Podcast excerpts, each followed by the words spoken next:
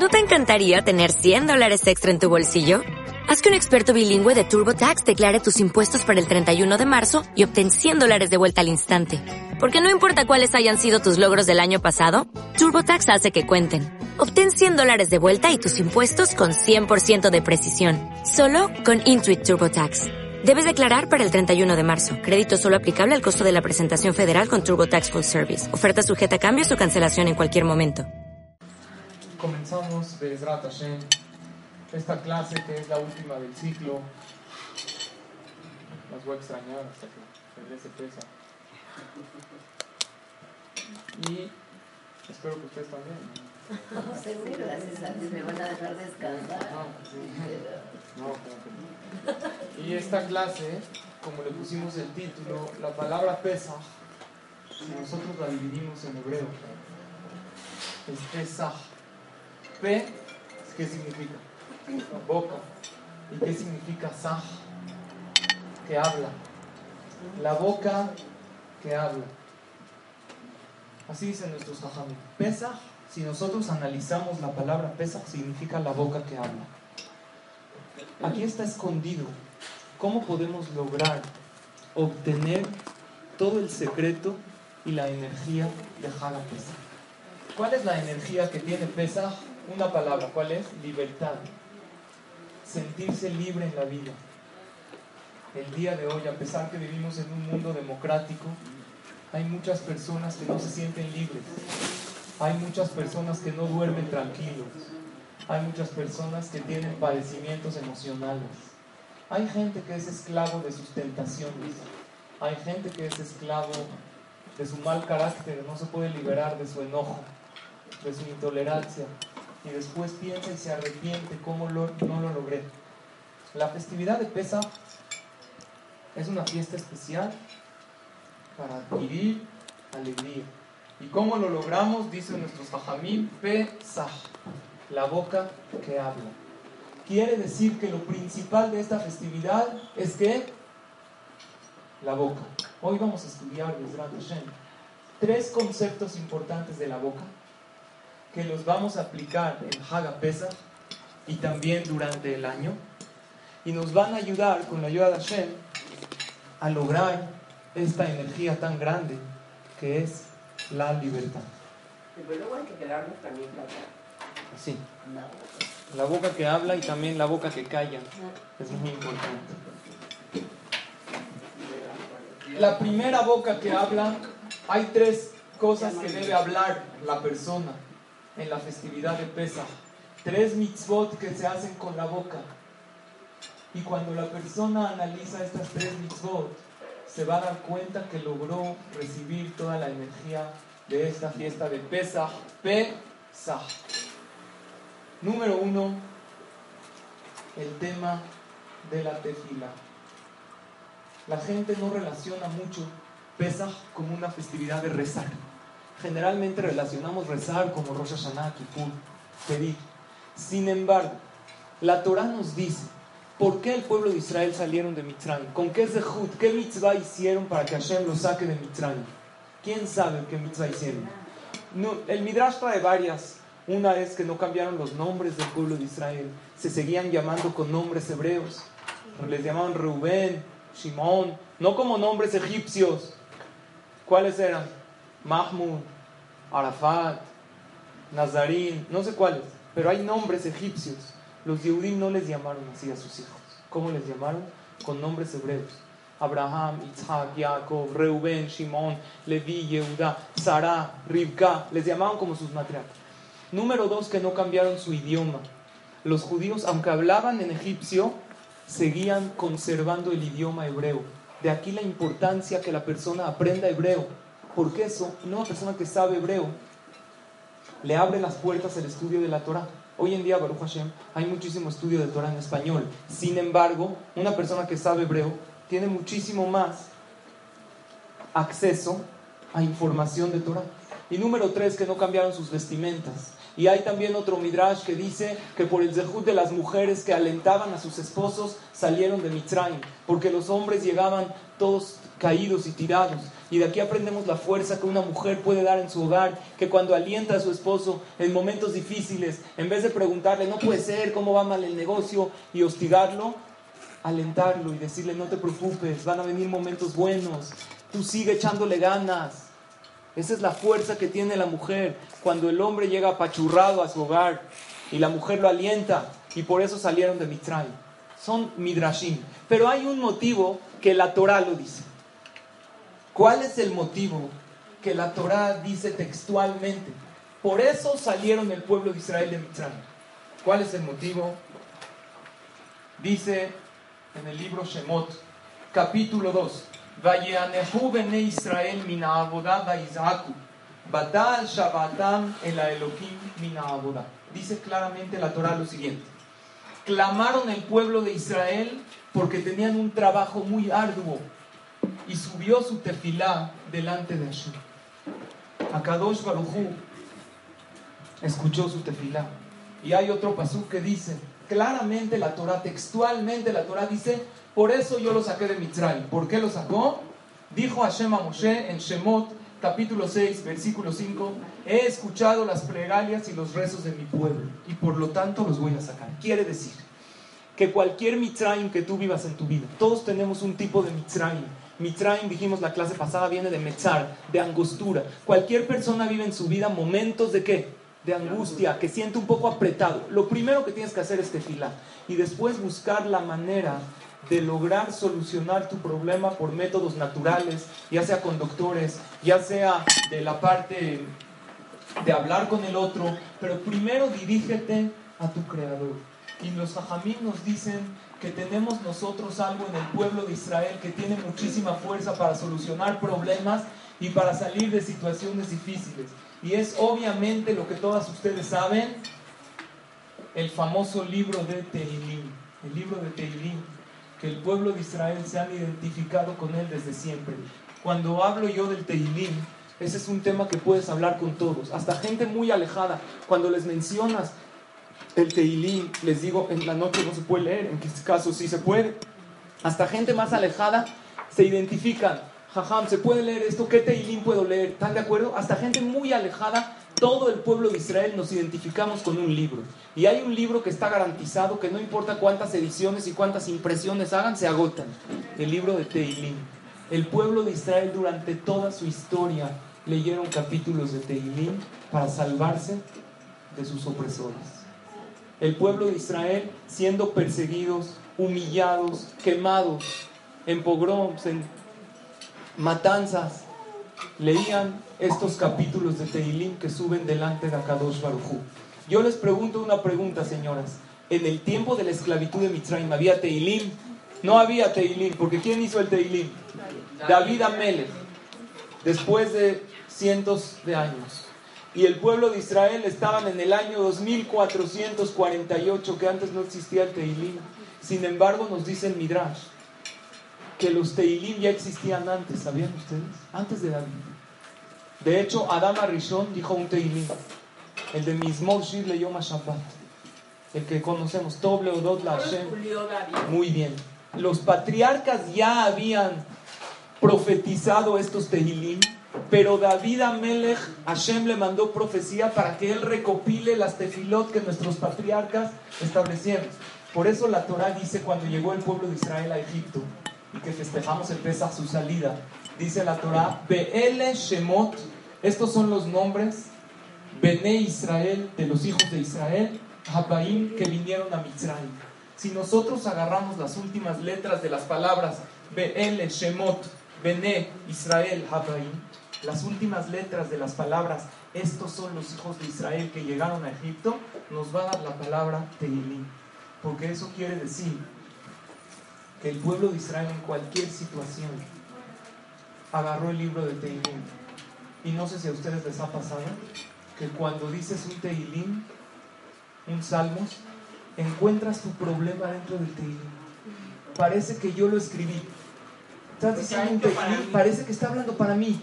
Hashem, ayúdame a salir de este problema, ya no puedo más. Así David Amelech le decía, ¿hasta cuándo voy a...? David Amelech pasó por todas las situaciones. El Teilim está hecho para todo el pueblo de Israel.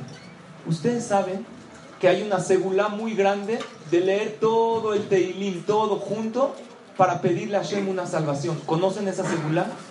Leer desde el principio hasta el final. Si una persona tiene un contratiempo, un problema, vean lo que dice aquí. Segulá meyujedet leetzara. Hay una segulá, que es una segulá? Tiene un efecto místico positivo en un momento de sufrimiento que la persona se encuentra. Que lo dijeron en nombre del Baal Shem Tov, el fundador del hasidismo, conocido como un jajam que hacía muchísimos milagros. Lomar Kol, este Baal Shem Tov, conocía los efectos celestiales. Está escrito que él sabía, él trajo pruebas y hablaba de lo que sucede con las almas en el cielo. Él sabía todo. A Kadosh Baruj le abrió y no vivió hace mucho, cientos de años, un poco más de 200. Dice así: Lomar Kol Sefer Teilim Lelo Decir todo el libro de Teilim sin interrupción, desde el principio hasta el final. Y dice: es una segulá Badukum Nuse, comprobada. Que gente que lo hizo, que leyó el Teilim, todo, ¿eh? Desde el, desde el Salmo 1 hasta el Salmo ¿qué? 150. Desde el principio hasta el final. Y dice, Umeaz osimota Yehudim bejola dorot, la han hecho Yehudim en muchísimas generaciones, berroim nisim beniflaut. ¿Y han visto qué? Milagros. increíbles. Y así dice también el Pele Yoetz, es un libro de ética judía, muy famoso. Escuchen esto, señoras. Beyesh kabalame ansheshem, recibí de jajamim grandes, akedoshim. Mishedoheke lo el que está pasando por un momento difícil en su vida el que está pasando por un contratiempo, por un problema, o o se encuentra en un sufrimiento, no importa de qué índole, cualquier tipo de sufrimiento, y kola teilim velo efsek, que lea todo el teilim sin interrupción, todo. Bejavaná u con concentración y con doblegación Hashem. Beir'en y flaot benisim, y va a haber maravillas y milagros señoras, muchísimo más en este mes. Este mes se llama el mes de Nisan. Su nombre lo dice, Nisan viene de Nes. Es el mes de los milagros. Pídele a Shem un milagro. Hay veces la persona está en un problema que, ¿qué dice? Esto nada más con un milagro me puedo salvar. Ya, de manera natural ya no veo la solución. O los doctores levantaron las manos, o eh, por manera lógica el negocio ya no puede caminar, o cuando es un problema que depende de los demás, un problema de Shalom Bay, o de educación de los hijos, de una actitud del otro que yo no puedo cambiar. En ese momento la persona dice, ¿qué necesito? Un milagro. Hay manera de lograrlo. Leer todo el Teilim. Señoras, ¿cuánto tarda uno en decir todo el Teilim desde el principio hasta el final? Yo lo tomé con reloj. ¿Cuánto tarda? ¿Quién dijo dependiendo quién? Yo lo he hecho. Tiene razón, dependiendo quién en tres horas, pero en una lectura normal. Y cuando le meto quinta, sí he logrado leerlo en dos horas 45 minutos, pero ¿cómo? Palabra por palabra, así, sin saltarse. Y créanmelo, créanmelo, personalmente, yo tengo algunas experiencias antes de mi bar mitzvah, ya llovió hace mucho, me acuerdo que mis papás no querían algo y yo sí quería Y no sé, un jajam de morín me dijo que si dices todo el Teilim, puedes lograr. Y en Shabbat, mejor en Shabbat. Entonces me fui al Beta Knesset, todo el Teilim, no me, increíble, de verdad, no discutieron nada. Mis papás me dijeron, está bien, órale, así lo vamos. Nada, algo así. Y también antes de, de, venir a México para, para, buscar pareja, estaba en Israel. Un amigo me dijo que hay una seguridad especial, fuimos al cótel y Baruch Hashem, bueno, todo bien, Baruch Hashem. ¿Ok? Entonces quiere decir que tiene muchísima seguridad, pero hay veces ustedes pueden decir, jajam, la verdad, tres horas antes de pesa, no tenemos mucho tiempo. Y tiene que ser sin interrupción, ¿eh?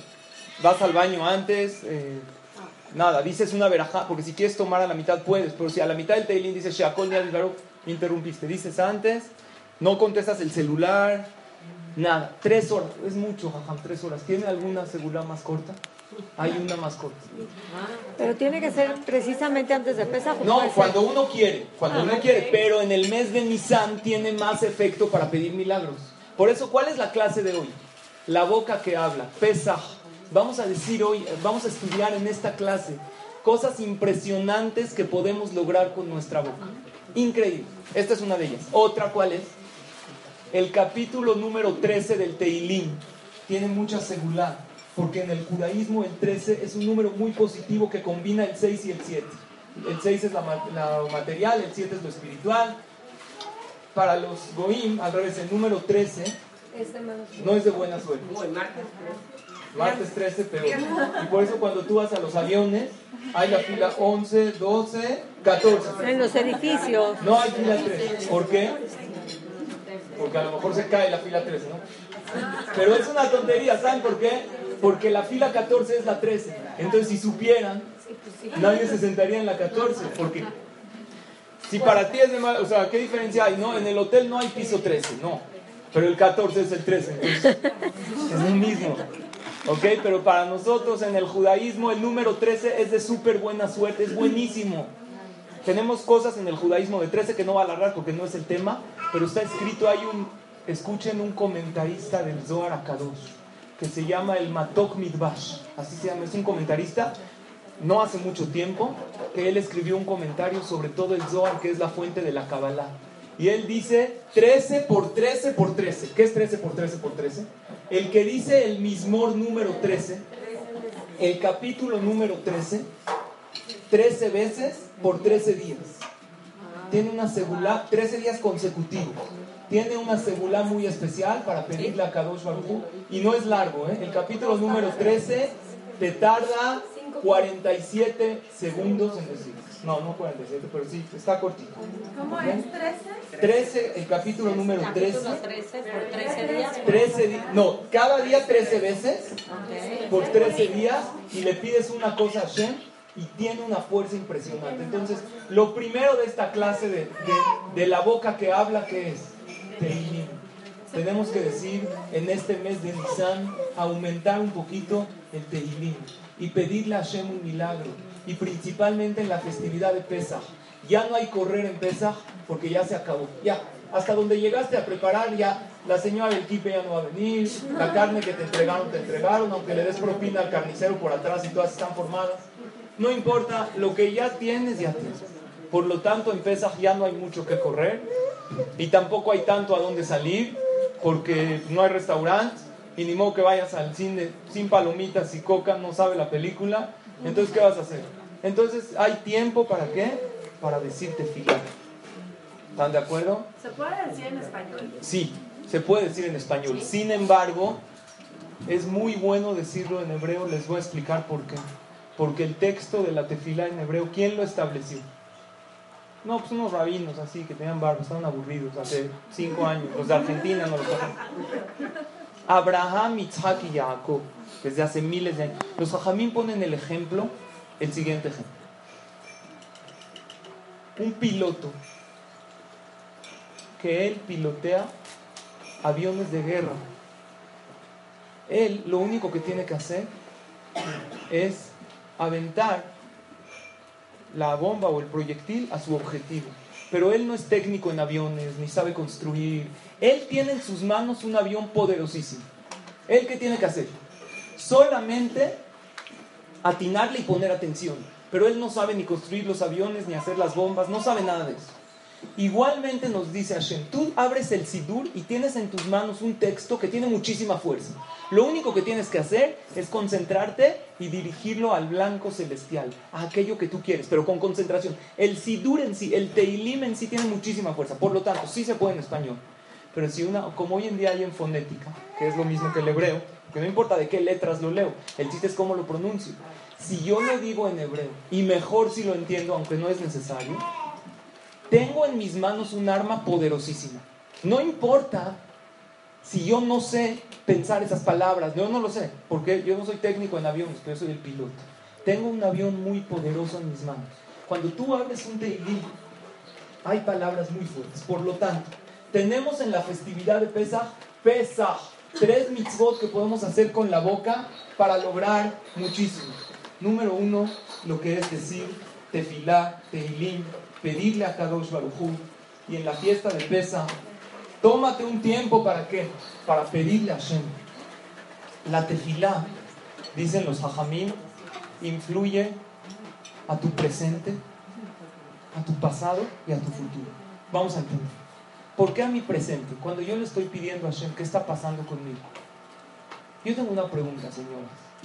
Cuando yo le pido a Dios, Shelema, para este enfermo, y Baruch Hashem se cura, porque si hemos visto casos que las tefilot, si una persona se pone a analizar, hace poco vimos la salvación de David y Yosef Ben Margarita.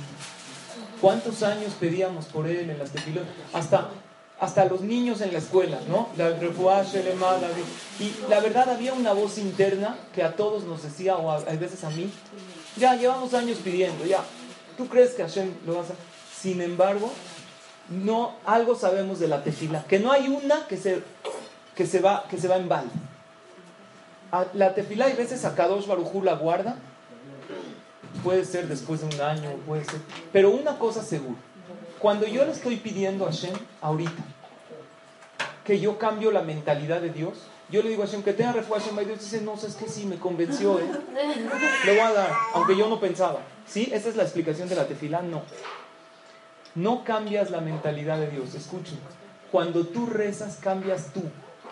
Y como cambias tú, entonces Hashem te da otra cosa, porque el tú de antes de rezar es diferente al tú de... Antes de rezar, tú eras una persona en una cierta categoría. Entonces merecías esto. Pero después de rezar te elevaste. Entonces no es de que Hashem cambió su mentalidad. Hashem sigue pensando que para la persona que está en esta categoría merece esto. Pero cuando tú te elevas, entonces el decreto ya no es el mismo que merecías antes de decirte filar. Por lo tanto, cuando la persona reza, cambia uno. Tenemos que ah, en el Siyum Shas, ustedes saben que hay un- se termina el Talmud en siete años y medio, estudian una hoja diaria en México, en Estados Unidos, cientos de miles de Yehudim se reúnen cada siete años y medio a terminar el Shas, el Talmud. La última vez sucedió hace casi tres años. ¿Alguien se acuerda de ese evento en Nueva York? Se hace en todas partes del mundo, ahí es la sede, pero cientos de miles de Yehudim, literalmente. Es el evento de Yehudim ma- masivo más grande que hay dentro del pueblo judío hoy en día. Y uno de los grandes Jajamín dijo, si la persona supiera que cuando está rezando, no está rezando, está platicando con Dios. Y cuando estás estudiando Torah, no estás estudiando, Dios está platicando contigo. Tú así imagínate. Estoy, ahorita estoy hablando, Hashem está platicando conmigo. Estas palabras de la Gemara, de Dios me, las está, se me presentó y me las está diciendo. Entonces la tefilá sería diferente y el estudio de Torah también sería. Pero la persona piensa que tefilá es leer. Y clase de Torah es escuchar a ver qué me dice. Y no es así. Tefilá es hablar tú con Dios y Torah es que Dios habla contigo. Por lo tanto, cambia tu presente. Yo también entiendo que la tefilá cambia tu futuro. ¿Por qué cambia tu futuro? Porque algo que Hashem decretó, si rezas, puedes cambiarlo. ¿Hasta cuánto tiempo? Puede tomar mucho tiempo. Abraham vino, está escrito, Vayabor Abraham Baaretz ad Mekom Shechem. Hasta el lugar de Shechem, dice Rashi, el comentarista de la Torah. Abraham vio que sus hijos iban a tener un problema en Shechem, una guerra, y pidió por ellos. ¿Cuánto tiempo después iba a pasar? Cientos de años. Sin embargo, la tefilá de ahorita, estábamos hablando de David y Yosef Ben Margarita. Nueve años y la persona ya se desespera. Abraham pidió y después de cientos de años la tefilá hizo su efecto. No existe tefilá que se va vacía. Y si tú pides por el enfermo y no tuvo refuah Shelema, la tefilá Kadosh Baruj la usa para otra cosa. Pero ese rezo de un Yehudí, no importa qué Yehudí sea, si viene de corazón y con sinceridad, tiene su efecto. Y Adam Arishon pidió para toda la humanidad, después de que él pecó, con el pecado del fruto prohibido, a Kadosh Baruj Hu le dijo, ahora toda la humanidad va a ser juzgado severamente por tu culpa. Y Adam Arishon le pidió a Dios que no sean tan severamente, que Hashem también tenga piedad por ellos cuando pequen. Y la tefilá de Adam Arishon, ¿hasta cuándo tuvo efecto? Hasta hoy en día. Ahí está que nosotros fallamos muchas veces y Hashem nos sigue dando. Quiere decir que la tefilá tiene muchísima fuerza. Ahora yo no entiendo una cosa. ¿Cómo puede ser que la tefilá puede cambiar mi pasado? ¿La tefilá puede cambiar el pasado? Si lo pasado pisado.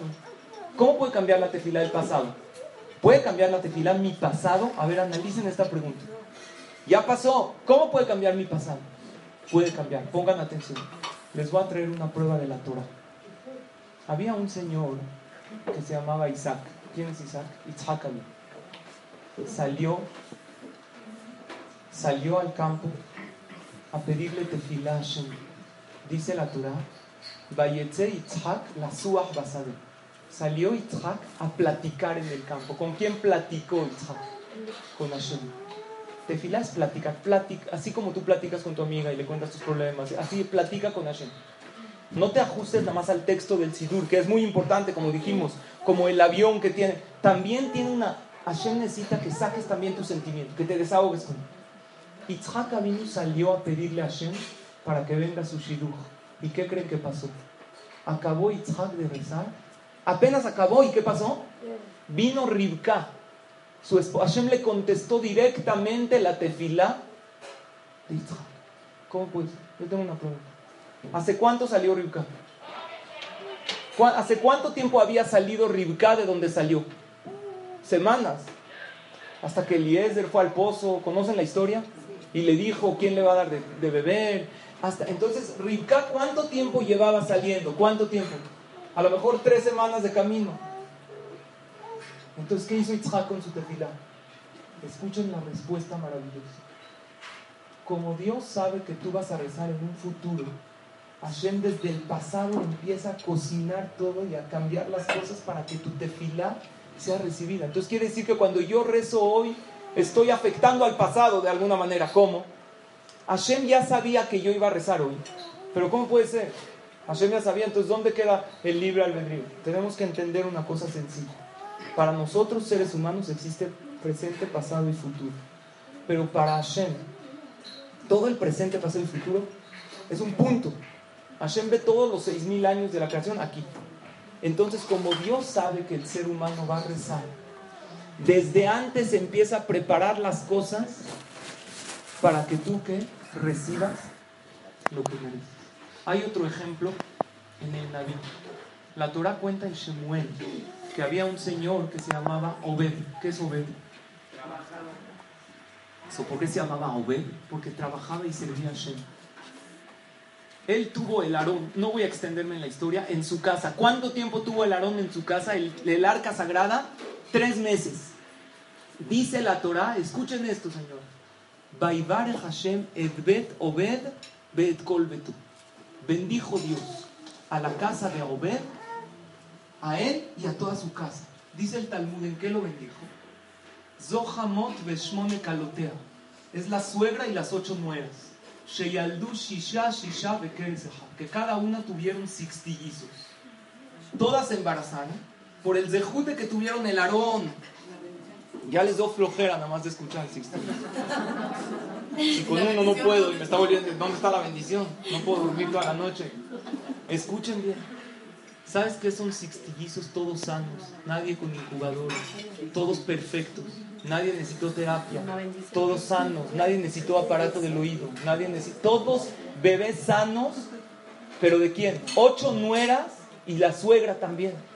Todas, como tuvieron el Aarón tres meses en su casa y le pidieron a Shem, escuchen qué sucedió. Así cuenta la Torah, no voy a extender la historia, vean en Shemuel, Shemuel Bet. Le pidieron a Shem y después de los tres meses se aliviaron todas. Cada una tuvo 16. ¿Cuántos bebés nacieron en la familia? Hagan la cuenta.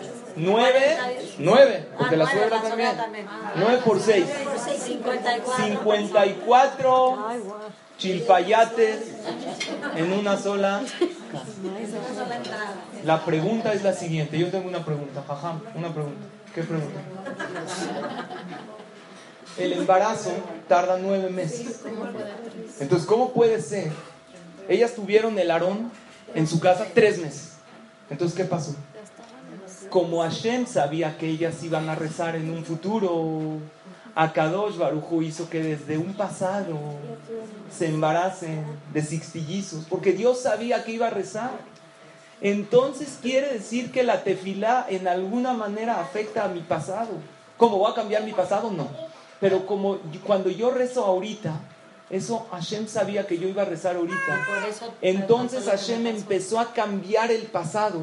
Por ejemplo, hay un niño que nació Barminan con algo. Ahora, no estamos diciendo que la persona tiene que comportarse según la naturaleza. Existen ciertos tipos de cosas que según la naturaleza no se puede cambiar. Un niño Barminan que nació con algo, un defecto.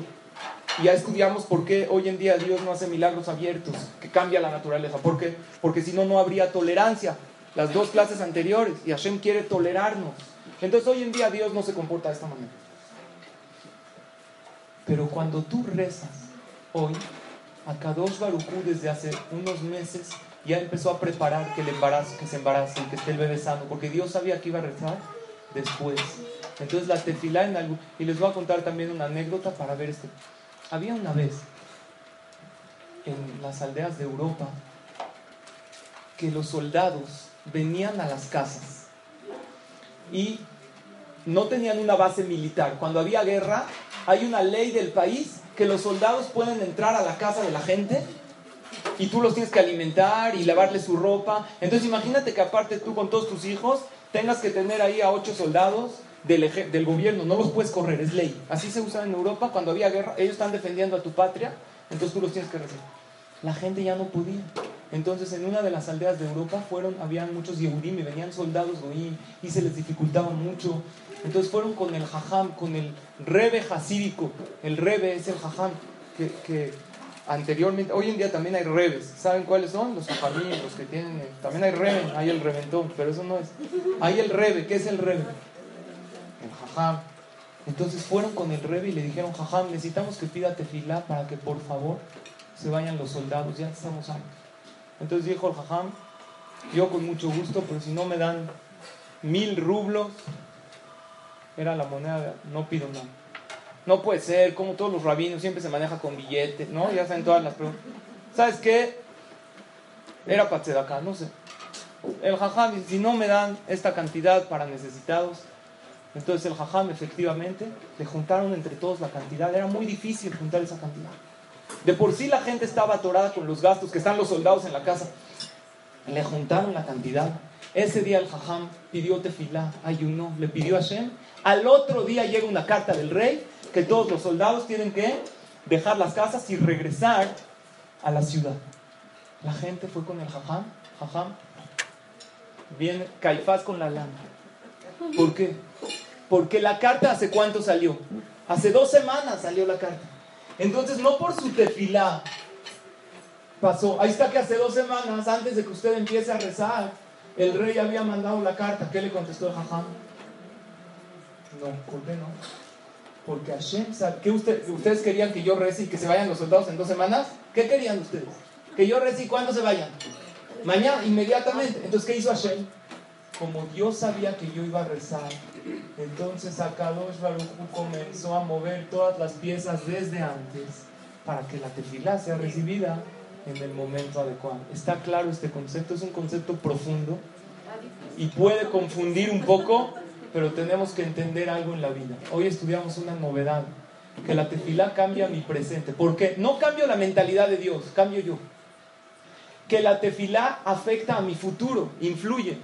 Y que la tefilá también puede influir al pasado. Por lo tanto, Te preparas para recibirlo cuando rezas. Pero pasado, Exacto, pero al pasado también influye. ¿Cómo influye al pasado? Hashem sabe que en tres años tú vas a rezar. Entonces, ¿qué hace Dios desde ahorita? Empieza a cambiar todo para, Para que, que tu tefilá sea recibida. Y me va a preguntar la señora, yo sé que pregunta. ¿Y si al final no rezó? Y Dios empezó a preparar todo. Respuesta, pasada, respuesta. Dios ya sabía que vas a rezar. Y si no rezas, encanta. entonces Dios sabía que no iba a rezar. Entonces no preparó todo. Con tu libre albedrío no puedes cambiar eso. Con mi libre albedrío, claro que puedo. Dios sabe que Y Hashem sabe. albedrío puede ser que no rece. Sí, puede ser. Y si no rezo, entonces Dios no va a cambiar todo desde antes. Pero también tiene que ver con lo que nos dijo la clase pasada, de que si no agradecemos, Dios sabe el mi libre agradecimiento, albedrío. si no agradecemos, lo toma para Exacto, lo toma para nuestros de Dios sabe mi libre albedrío. Dios sabe su libre albedrío, pero es suyo. Pero eso es otra clase. No quiero entrar al tema. O sea, pero es que si sabe que, sabe que voy a rezar, pero mi libre albedrío hace que no rece en ese momento. Entonces ya, entonces Hashem sabía que no iba a rezar, entonces ya no lo prepara todo desde antes. Ok, señoras, vamos a continuar. Entonces tenemos mitzvot que podemos hacer con la boca. Número uno, que es tefilá pedirle a Hashem. Número dos, la verajá que vamos a decir el día de hoy, que es Birkata y Lanot. Ahorita después de la clase, en unos minutos, vamos a agradecerle a Kadosh Baruj por los árboles. Hay una verajá que acabando ahorita la clase, todas vamos a pasar en la verajá, en el mes de Nisan. Se le agradece a Hashem. Baruch ata Hashem Elokeinu melech haolam. Bendito tú Hashem. Shelo hiser beolamo klum. Que no faltó nada en el mundo. Cuando tú digas Shelo hiser beolamo klum, tienes que mentalizarte que lo que yo tengo ahorita es exactamente lo que Hashem y creó en él buenas criaturas y buenos árboles para que el ser humano tenga placer. ¿Por qué bendecimos esta verajá cuando están las flores y no cuando están los frutos? Está escrito que si, tú, si alguien tiene en su casa árboles frutales con frutos, no puedes decir verajá. Tienen que ser árboles frutales sin fruto, con flor. ¿Por qué con flor? Porque el fruto de por sí es una, un bien que Hashem hizo a la humanidad. Que Hashem nos dio frutos que cada temporada tienen las vitaminas que el cuerpo necesita y tienen diferentes colores y texturas. Hashem podría hacer un fruto para todos, chilacayote parejo para todos. No hay otro. ¿Para qué creo manzana? Eh, ¿Para qué, qué sea chilacayote siempre? ¿Por qué? Porque el ser humano necesita renovar. Y Hashem sabe que a la persona cuando hay diferentes tipos de frutos prueba de este otro le agradeces a Hashem. Pero todavía el fruto, uno podría pensar, pues es la obligación de Dios. ¿Para qué? Si no, ¿de qué nos alimentamos? Pero, en la flor, ¿para qué existe? ¿Para qué? Si no hubiera flores en la vida, ¿qué pasaría? Le traerías a la novia los chocolates sin un ramo de flores, porque no hay. Y no se ofende porque no existen. Ahorita que hay flores, uh, ¿por qué no me trajiste? Las compraste del puesto barato. Si no habría flores, ¿qué pasa en la vida? ¿Qué nos faltaría en el mundo? Sin embargo, acá dos Baruj creó flores para una sola finalidad. En el fruto yo entiendo para qué lo creó ¿Para qué? Para que coma. Diferentes texturas para que haya variedad y el ser humano no se aburra. Pero flores, ¿qué finalidad tiene la flor? Una sola finalidad. Darte placer a tus ojos. Para eso creó Hashem Para que la veas y esté bonito y te relajes. Y, está comprobado que en una casa donde hay plantas y hay flores, así está, hay una, es bonito, está escrito en la alajá que es bueno comprar flores en Shabbat en la casa. ¿Por qué? No es obligatorio, pero está escrito que es bueno. ¿Por qué? Primero que todo, le das un, un gusto a la señora de la casa, le traes unas flores. Y aparte, cuando en un lugar donde hay flores, es algo que trae tranquilidad, te, gusta. Eh, el ojo humano se deleita cuando las ve. Así Hashem hizo una naturaleza. Entonces le agradecemos a Hashem por los árboles y por las flores. Y ahorita vamos a decir esta veraja. Pero aparte de esos árboles, cuando ustedes tomen esta hoja que les vamos a dar a cada uno y digas gracias a Hashem por los árboles y por las flores, aquí dice Shebara Berioto, ¿qué es Berioto? Buenas criaturas. Pero también la palabra Beriot se usa para las personas. Beriot son los seres humanos. Agradecele a Hashem por aquellos seres humanos maravillosos que te mandó en tu vida, que te cambiaron la vida para mí. Vería viene de creación. Ahorita que digamos, gracias, piensa por unos momentos, no en los que te hicieron daño, en esa persona que no soportas, no. Piensa en aquellos seres humanos que Hashem te mandó a tu vida y te dieron paz y tranquilidad. Y te ayudaron a salir de un problema, un contratiempo. Y estas personas fueron los emisarios de Hashem para que yo viva más feliz. Y hasta puede ser un doctor que hasta que di con él, fue el Shaliach de Hashem, para Baruch Hashem yo tener buena salud después de estar dando vueltas años por diferentes médicos. Agradece a Hashem también, porque cuando le agradecemos por los árboles, el ser humano en cierto aspecto se compara al árbol. Por lo tanto, agradece a Kadosh Baruch por estas veriotos entonces, número uno de pesa, de la boca que habla. Punto número uno, tefila, pedirle a Hashem. Dijimos del Teilim dos segulot. La segulá de decirlo todo junto y la segulá de 13 por 13 por 13. Y en pesa, y principalmente en este mes, tiene mucha fuerza. Número dos, Birkata y Lanot. Agadá de pesa. La Agadá de pesa debemos decirla desde el principio hasta el final, toda la Agadá. Por eso después de la Agadá se acostumbra a decir Shira Shirin. ¿Por qué se acostumbra a decir Shira Shirin? Porque como ya contaste la salida de Egipto, vamos a tener dentro de poco el ceder de Pesa. Y le pedimos a Kadosh Barujú que escuche todas estas tefilot que le vamos a pedir. Y después de contar todo el ceder de Pesa, si te vas a dormir sin pedirle a Hashem, dice el, la Gemara que se compara, dice, Misheeno somer geulalit filam. El que no cuenta después de la salvación le pide algo a Hashem. ¿Sabes a qué se compara? Le maudome, ¿a qué se compara? Leoagosh el melech, a una que quería mucho al rey. Bedafak al pithosh el. Y hasta que logró con- lograr una cita con él, fue, le tocó la puerta. Y el rey le dio una audiencia. Y le puede pedir lo que sea. Le toca la puerta, va el rey, le abre la puerta. Y el rey encontró que este que le tocó la puerta y tanto le pidió la cita, ¿qué hizo? Se fue. Entonces, ¿qué hace el rey? También él se va. ¿Se acuerdan cuando éramos chiquitos? El que no hizo esto no tuvo infancia. ¿Nunca tocaste timbres y te fuiste corriendo? ¿Eh? 100%. Así se parece la persona que lee toda la Agadá y no le pide a Hashem después. Ya, lee la Agadá y acabó, ya vamos a dormir. Pídele a Hashem, ya tocaste la puerta. ¿Sabes cuándo se acabó la puerta y cuándo Hashem te abrió? Cuando llegas al último paso del ceder. Ahí Akadosh Baruj te abre y te dice, ahora sí pídeme. ¿Qué quieres? Si la persona no le pide a Hashem en ese momento, por eso después de la Agadá, entonces Sardota y Shira Shirin, y agradecerle en el ceder de Pesach, haz un ejercicio con tus hijos de agradecimiento a Hashem por todo lo que te da. Y otra cosa importantísima en Pesach, ¿cuál es? Hablar con nuestros hijos, porque la mitzvah central de todo Haga Pesach, ¿cuál es? Beigatá Levinja. Vamos a ver un punto importante en lo que es la Pe- de Pesach antes de pasar a decir Birkata y Lanot. Una, un punto importante. Se debe leer toda la Agadá de Pesach, desde el principio hasta el final, y lo correcto es entenderla. Hoy en día hay, todos tienen Agadot en español. Es otra vez la misma. ¿Se puede leer en español? Sí. Mejor leerla en hebreo y entender el concepto. Si no puedes, léela en español. Es mejor que leerla en hebreo y no entender nada. Porque ahí cuenta toda la historia de la salida de Egipto, cómo nos esclavizaron y cómo finalmente salimos. Eso en leer la Haggadah es como tocarle la puerta al rey.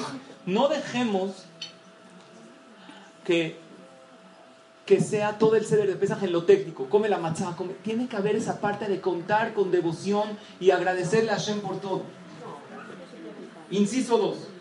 Quien se le complica leer toda la Haggadah podrá escucharla de otra persona. Esta laja mucha gente no la conoce. ¿Sabes que yo no sé leer hebreo bien? Yo, yo la escucho de ti y la voy siguiendo con la vista.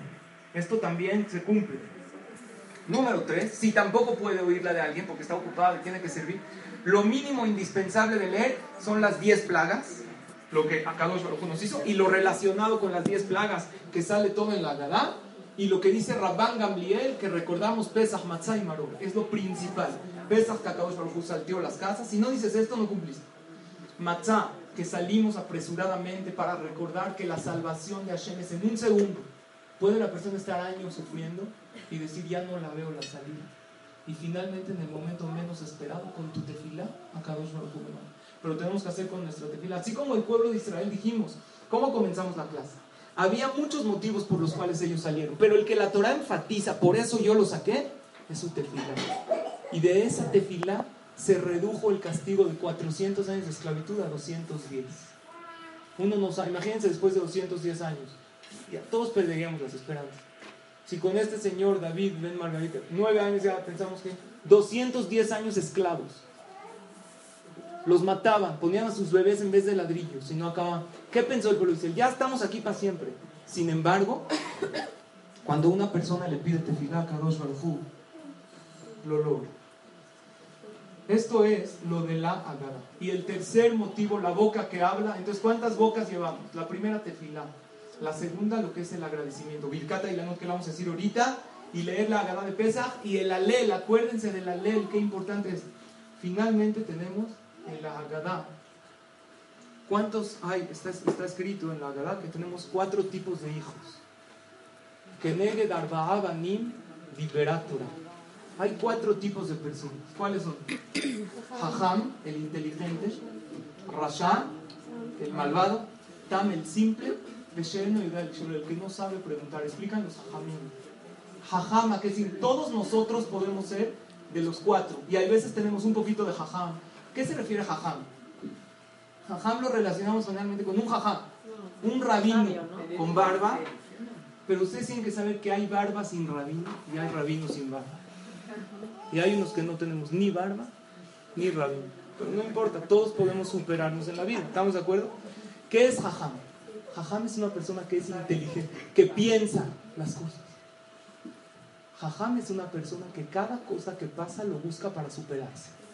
¿Qué puedo aprender del Señor que salió de la casa? Que nunca hay que perder la fe. Que nueve años de tefilá. ¿Qué puedo aprender de la tragedia que pasó en Brooklyn? Que siete personas, siete niños fallecieron. Jajam, ¿qué significa? Todo voy a buscar la superación en la vida.